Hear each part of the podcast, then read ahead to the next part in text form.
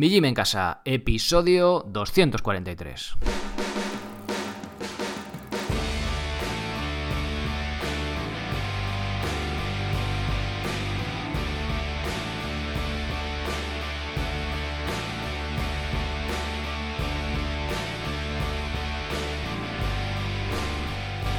Muy buenas, bienvenido a un nuevo episodio del podcast de Mi Gym en Casa, el programa, la radio donde hablamos de entrenamiento y de alimentación desde un punto de vista diferente e independiente. Y como no todo en la vida es entrenar y comer, también hablamos de estilo de vida, estoicismo, minimalismo, temas relacionados con el cómo vivir, diferentes puntos de vista de un asunto sencillo y complejo a la vez. Soy Sergio Catalán, de mijimencasa.com, la web donde encontrarás rutinas, planes y cursos para poder entrenar con tu propio peso corporal de forma independiente, en cualquier parte y sin apenas material, sea cual sea tu nivel. Si nunca has hecho ejercicio, Empieza por las rutinas, solo tengas que darle al play y hacer lo que yo hago en el vídeo durante unos pocos minutos. Además podrás hacerlo mientras haces la comida, estás con el ordenador, ves la tele o lo que sea, para que no sea una excusa el no tener tiempo. Para los que ya tenéis algo más de nivel está el plan de calistenia básico y el plan de calistenia intermedio. Con ellos podréis avanzar hasta poder hacer más de 12 repeticiones de dominadas y fondos en paralelas con más de 20 kilos, así como ejercicios de pierna más avanzados. Lo puedes utilizar como trabajo de fuerza específico o como complemento a tu deporte principal, ya sea carrera, bici, etc. Todos ellos complementados con cursos en los que se profundiza la técnica y progresiones de los ejercicios. Para los que tenéis el nivel más avanzado, tenéis el plan de dominadas con lastre, con el que puedes mejorar tu repetición máxima por encima de los 50 kilos de peso y el curso de subir la cuerda, sobre todo pensado para opositores a bombero. Para complementar esto, tienes diferentes planes de cardio, comenzando con el de empezar a correr, saltar a la comba básico, intermedio y burpees. Cursos específicos de movilidad para prevenir lesiones y recuperación con rodillo de espuma o foam roller. Y si te gusta lo del minimalismo, también en el calzado tienes un curso específico y otro para fabricarte tus propias URHs. Y como no todo es entrenar, ya tienes disponible el curso de preparación de verduras para toda la semana. Para decir que no tienes tiempo, tampoco sea una excusa para comer bien. Si te gusta el estoicismo, también podrás apuntarte al correo de Seneca para recibir en tu email una frase suya todas las mañanas. Tendrás acceso a todo este contenido por tan solo 10 euros al mes. Pásate por mijimencasa.com y apúntate. Habrá un nuevo curso y varias rutinas todos los meses y no tienes compromiso de permanencia. Además, contarás con mi soporte para resolver cualquier duda que tengas relacionada con tu entrenamiento. Y ahora sí, comenzamos.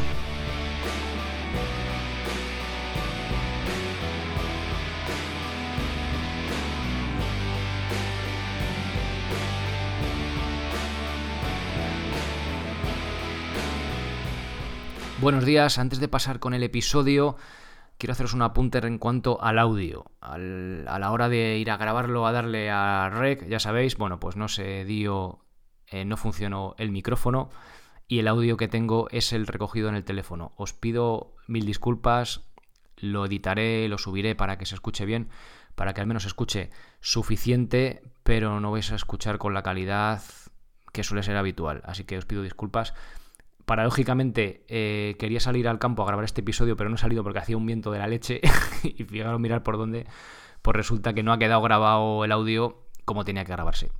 Así que ya os digo, lo voy a editar, pero escucharéis un poquito bajo. Así que no os preocupéis, no me dejéis mil comentarios. ¿Qué mal se oye? Ya lo sé, ¿vale? Sé que no se oye lo mejor, no se va la claridad, la calidad clara y tal, pero creo que se va a oír suficientemente bien y lo voy a editar para que lo escuchéis perfecto. Así que nada más, paso ya con el episodio. Buenos días a todos. Volvemos con el tema del entrenamiento paleo, o mejor dicho, hablando con propiedad, la actividad física que realizaban nuestros antepasados cazadores recolectores. Más que el entrenamiento, porque realmente no lo hacían para entrenar, ni ponerse cachas, ni adelgazar, sino para sobrevivir. Bien, hoy en día hay una tendencia en el mundo del, del ejercicio, si queréis del fitness, por decir esa palabreja, que apunta a que el seguir este punto de vista evolutivo, ¿no? de qué llevamos haciendo durante miles y miles de años, millones, para intentar adaptar eso, porque, o sea, hacer una, actividad física lo más parecida posible, pero para que nuestros genes se expresen de forma correcta y desarrollar, pues no desarrollar enfermedades. ¿no? Por eso argumentamos que cuando no hacemos eso, somos sedentarios, no nos da el sol, y ese tipo de cosas, pues eso que nuestros genes no esperan hacen que enfermemos, ¿vale? Que estos genes se expresen de forma, perdón, negativa, por decirlo de forma sencilla, y eso haga que enfermemos. Bien, pues siguiendo con esta hipótesis o este, esta línea de pensamiento, que yo realmente sí que digo que comparto en gran parte, me gusta mucho este, este punto de vista. Ya os comenté en la primera parte, creo que fue que profundicé en el tema, que eso, que luego está la etiqueta paleo y todo este rollo y tal, que bueno, que, que está bien ese punto, a mí ese punto de vista me gusta, pero hay muchas cosas que ya como parece ser que pertenecen a la marca, por así decirlo. ¿no? Bueno, si queréis, en el, en el primer episodio mmm, profundicé en este tema. Y bueno, ahí es un poco de debate y tal, pero bueno, ahí hablé de ello y empecé con esta serie de lo que es el entrenamiento paleo. Hoy quiero hablar de la parte de las mujeres, específicamente. Sobre todo ellas hacían la recolección, aunque también participaban en la caza, como veremos ahora después. Y también vamos a hablar del sexo, qué bonito, qué bonito. Ejercicio, sexo, maravilloso. Bien, pues vamos con ello. Os he dejado en las notas del episodio, bueno, si me estoy viendo en YouTube, aparecerá por aquí, espero, que luego en la edición nos veis lo difícil que es buscar cuando hago así con el dedo y poner una foto. Bueno, tiene, tiene su miga, ¿eh? ¿Eh? Una foto preciosa de Esteban Tapella, que me dejó varias en el curso de sentadilla descanso, también hay varias suyas él viaja por el mundo en poblaciones ancestrales o, o, gente del tercer mundo, casi por así decirlo, ¿no? Decimos ancestral con la connotación que mola, pero hay gente que vive pues, en extrema pobreza y con carencias. Y él pues, viaja alrededor del mundo. Zonas igual de pobres, pero hay gente que, por así decirlo, está más adaptada al, a ese modo de vida más paleolítico y realmente pues, se les ve felices ¿no? y sonrientes. os dejo una foto de una niña que está cargando en Nepal eh, va cargando con unas pues paja o no sé lo que es, una foto preciosa, echad un vistazo. Eh, como siempre, todos los... Bueno, eh, fundamentalmente hablo del... Hay un paper, un estudio, bueno, un artículo científico de que habla todo esto de la actividad física en cazadores recolectores y toda esta serie de artículos, de podcasts, de vídeos, se basan un poco en él, ¿vale? Voy extrayendo, voy profundizando diferentes estudios, dándole vueltas al tema en, cuando hay una cosa que me interesa para no simplemente traeros el, el, propio artículo, sino profundizar más y poder tener una visión pues, un poquito más amplia del asunto. Bien, eh, como os decía, las mujeres en el Paleolítico, por cierto, ¿sabéis? Ahora está estudiando mi hija mayor. ¿Sabéis cuándo empezó el Paleolítico y cuándo acabó? Cuando acabó lo sabréis bastante bien, ¿no? Cuando empezó la agricultura, pues ya acabó. Pero ¿cuándo empezó? Bueno, empezó cuando el primer, apareció el primer Homo en la Tierra, no es que apareció así, ¡pum!, de repente, sino que el primer mono peludo que iba ya erguido a dos patas, pues se le ocurrió hacer una herramienta, un bifaz creo que se llama, ¿no? Uno empezó a chacar, a los piedras y hizo un cuchillo, por así decirlo, fabricó la primera herramienta de piedra, lítico, de ahí lo de paleolítico, ¿vale?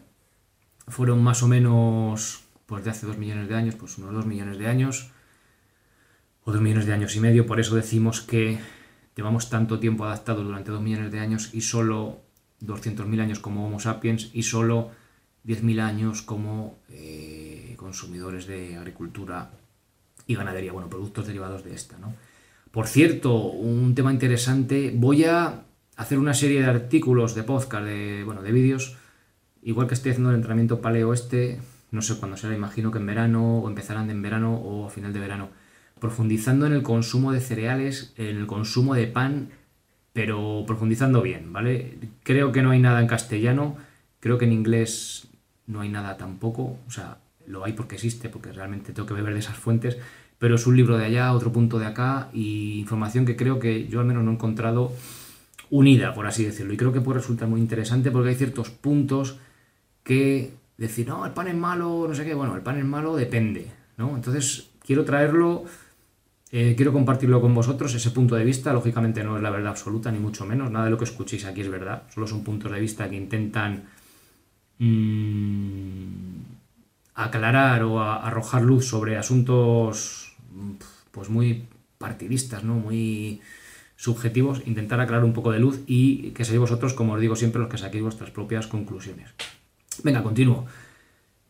Eh, las mujeres en el, paleolítico no solían ser las que cazaban. Éramos cazadores recolectores, pero eh, las mujeres también cazaban un poco. Bueno, bueno, cazaban, a ver. cazaban pequeños animales, era más recolectarlos, ¿no? Tortugas, cangrejos y demás. Esto en rasgos generales, ¿vale? Seguro que había tribus que las tías cazaban y los hombres estaban ahí recogiendo. No me cabe duda de que seguro que había alguna tribu de, tantas que había que pasaba eso. Pero por norma general las que se han estudiado y las que a día de hoy o hace unos cuantos años todavía vivían en esas condiciones eh, sin tener relación con, este primer mundo, pues eh, tenían unos patrones de vida, por así decirlo, parecidos. Entonces,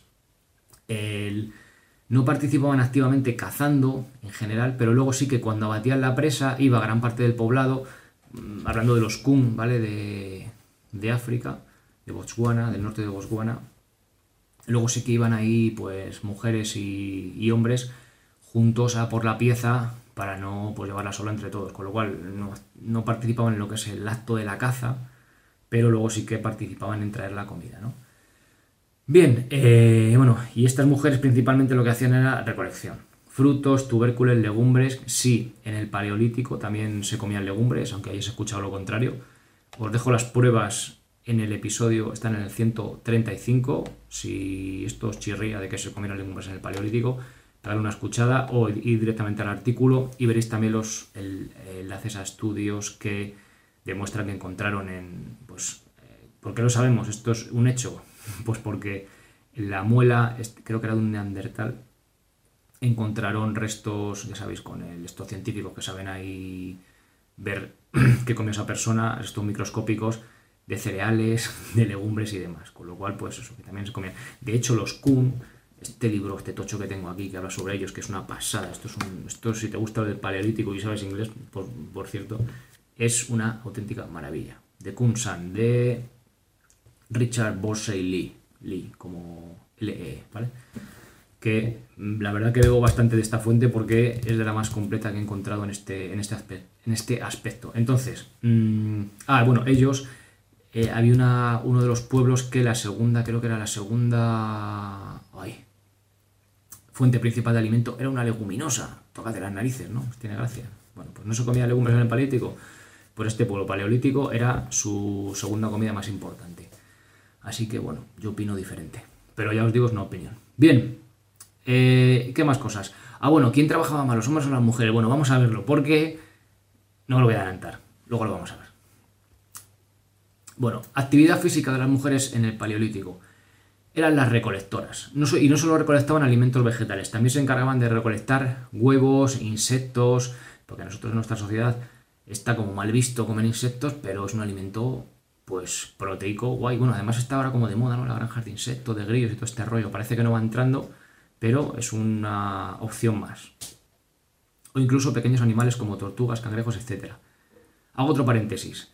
¿Sabéis que lo leí en un libro que se llama Tuareg, que es una pasada, os lo recomiendo, una novela? Eh, cuenta ahí, no sé qué, será de verdad o qué será de mentira, que los pueblos estos del desierto, cuando los que eran agricultores había una plaga de langostas, pues pasaban una hambruna de la leche y lo pasaban fatal. En cambio, los tuareg daban palmas con las orejas, porque cogían y se ponían a tostaban las langostas, hacían harina con ellas y con almendra, miel y langostas hacían unas galletas buenísimas y súper nutritivas. Así que fijaos, ¿no? Pues ves lo que es depender de la agricultura y no depender, ¿no? Era, solo un apunte. Bien, continúo. Igual que los hombres, el paleolítico no tenían que salir a currar todos los días las mujeres, ¿vale? Generalmente lo hacían un día sí y otro no, o incluso cada dos días. O sea, había días que no iban a trabajar, pero bueno. Bueno, iban en grupo y caminaban varios kilómetros en busca no solo de alimentos, sino también de leña o incluso agua. Dependiendo de si vivían en el, al del cauce de un río o había que desplazarse, pues también traían el agua, la leña y demás. La recolección no era generalmente ir a por moras con una cestita, como podemos ir aquí en verano, ah, vamos, a, vamos a por moras, ahí que no pesa, no. Tenían que llevar al campamento, esto es importante, ¿no? Tiene toda la lógica tenían que llevar al campamento gran parte del alimento que se consumía en él, y eso pesa. Imagina, caminas 5 kilómetros en busca de una planta que sabes que debajo tiene una buena raíz en forma de tubérculo, después te pones en posición de sentadilla profunda y te pones a acabar con un palo, bienvenidos al paleolítico, porque no había todavía metales, claro, o sea, herramientas de metal, los metales existían, estaban debajo de la tierra, claro.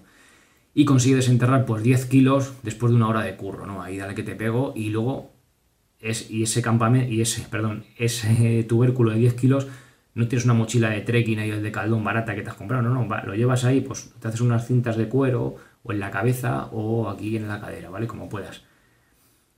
Y esos 5 kilómetros de vuelta. Y que no tengas un bebé a tu cargo para sumar a la carga, ¿no? Eh, qué juego de palabras.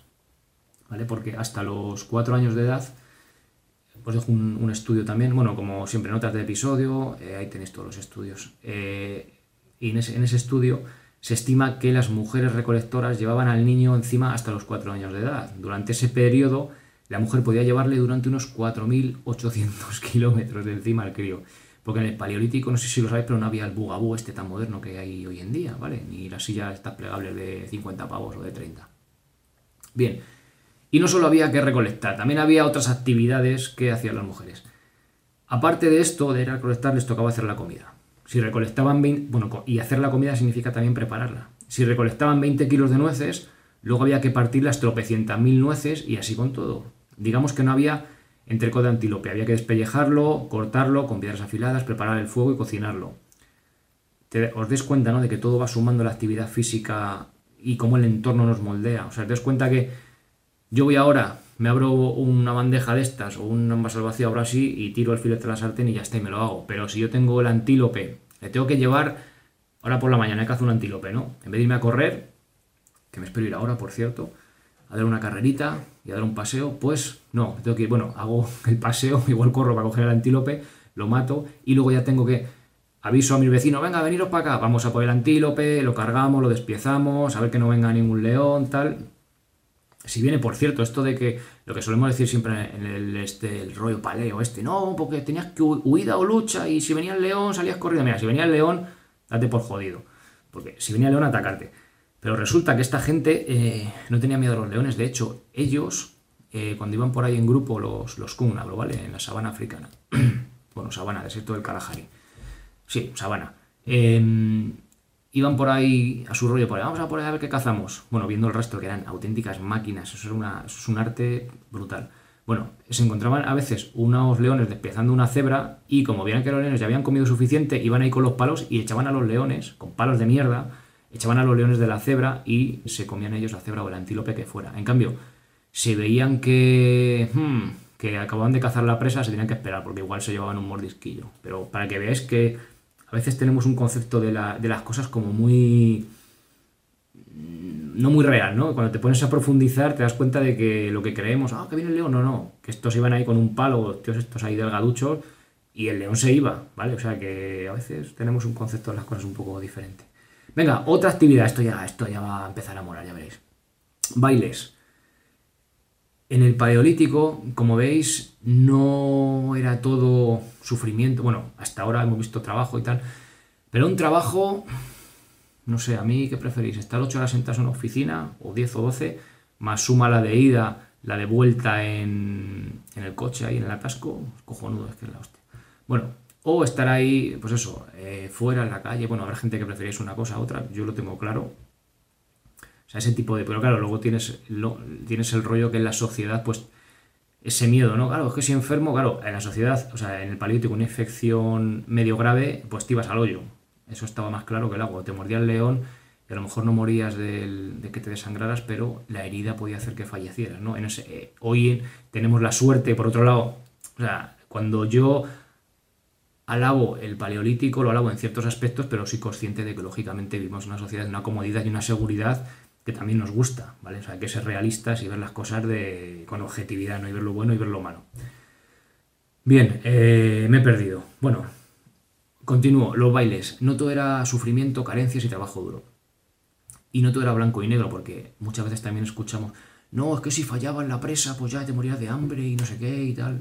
No, a ver. ¿Por qué?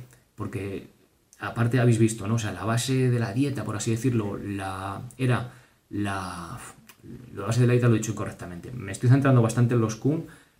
Tengo preparado un artículo que me pasó Rubén Murcia, de aquí Rubén, muchas gracias, de diferentes mogollón de poblaciones eh, paleolíticas, qué cantidad de cada una de ellas comía más carne o más vegetales. Si eran vegetarianas casi o eran solo carnívoras. Es cojonudo, porque arroja bastante luz sobre este mundillo.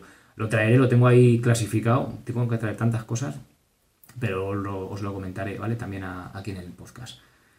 Eh, bueno, sigo, que en este caso, eh, si tú no cazabas, o sea, te iba el marido al campamento, el marido, bueno, los chicos, los volvían los hombres de cazar, no hemos cazado nada, que por cierto eran súper humildes, bueno, ya hablaré de ello otro día.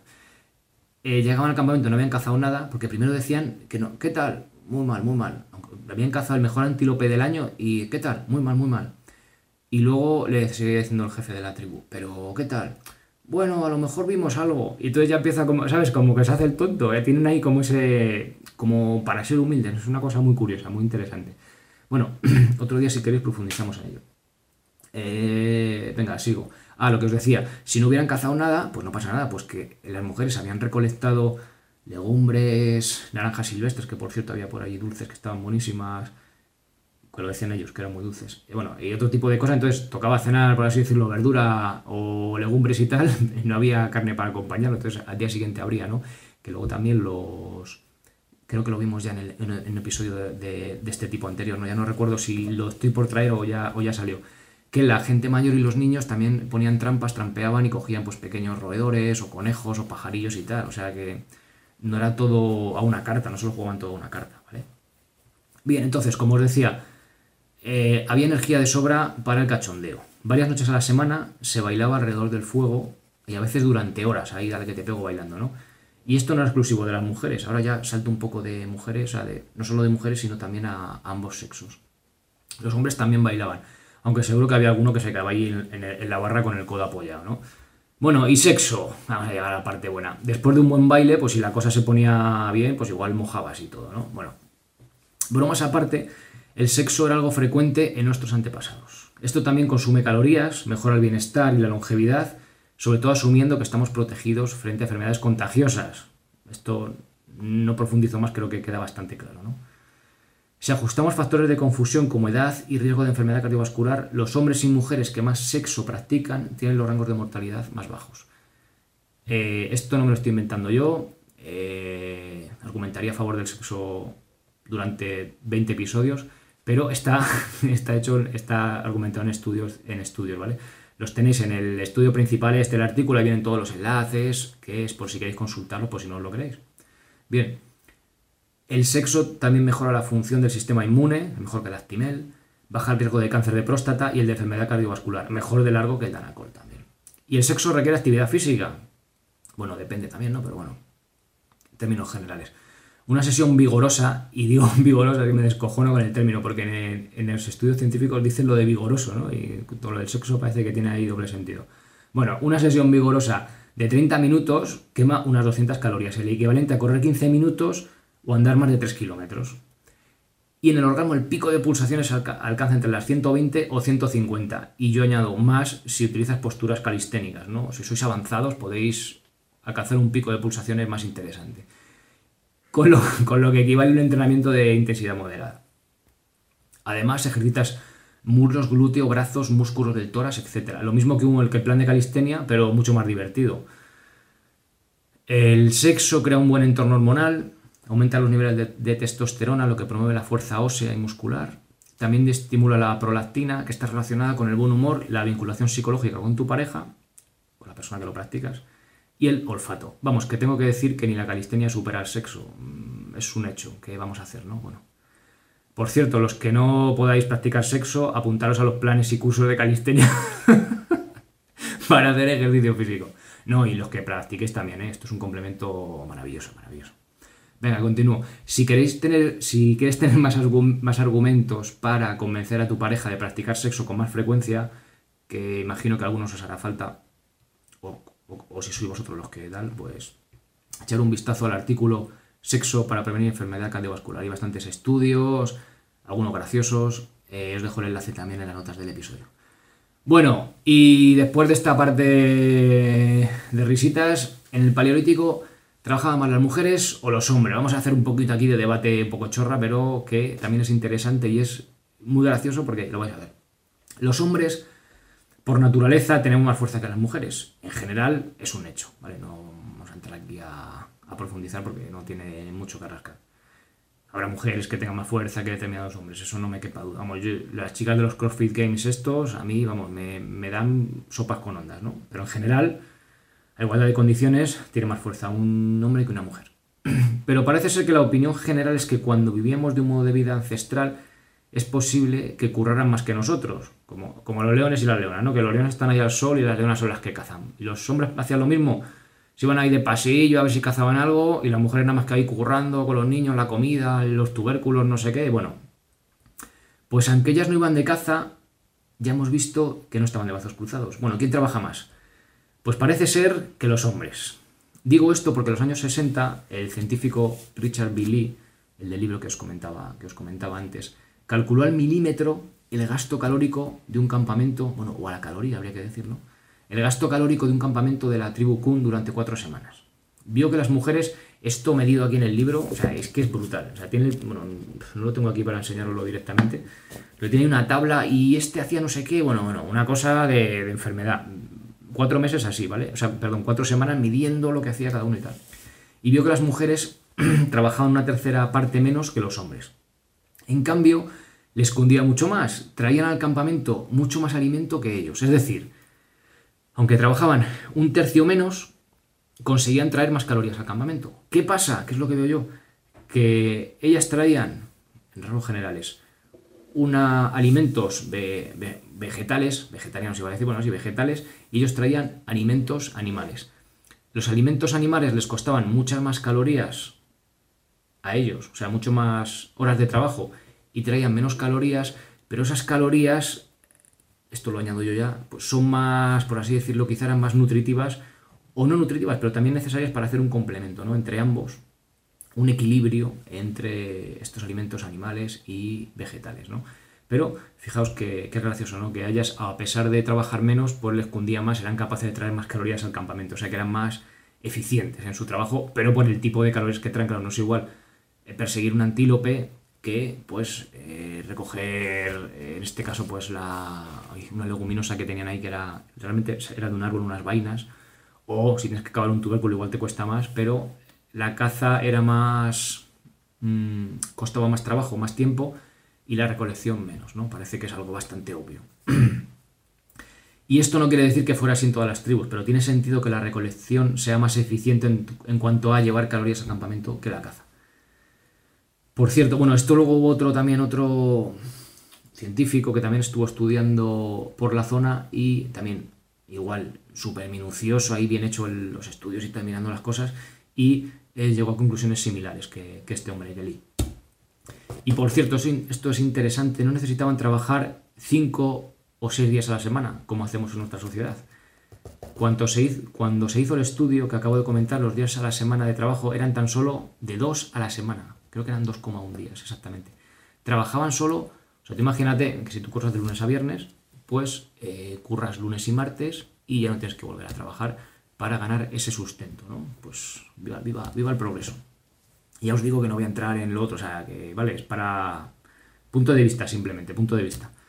Bien, pues hasta aquí este episodio de mujeres, recolección y, sexo en el paleolítico. Sexo en el paleolítico, parece como de una película, no porno. Bueno, y espero que os haya resultado interesante, que hayáis visto puntos de vista diferentes en el rollito este paleo, que sé que a algunos no os gusta, pero a otros que sí que os gusta mucho, pero que os abre la mente gracias a vuestras encuestas. Y nada más, espero que os haya resultado útil, de utilidad, que incluso os haya reído un poco. Y en la parte cuarta continuaremos con este tipo de, de entrenamiento paleo, o mejor dicho, hablando con propiedad, que somos gente ya que sabemos un poco de lo que hablamos, ¿verdad? Vamos a decir que es la actividad física de nuestros antepasados cazadores-recolectores. Nada más, gracias por todo y nos escuchamos o nos vemos en el próximo episodio. Ser responsable para ser feliz. Adiós.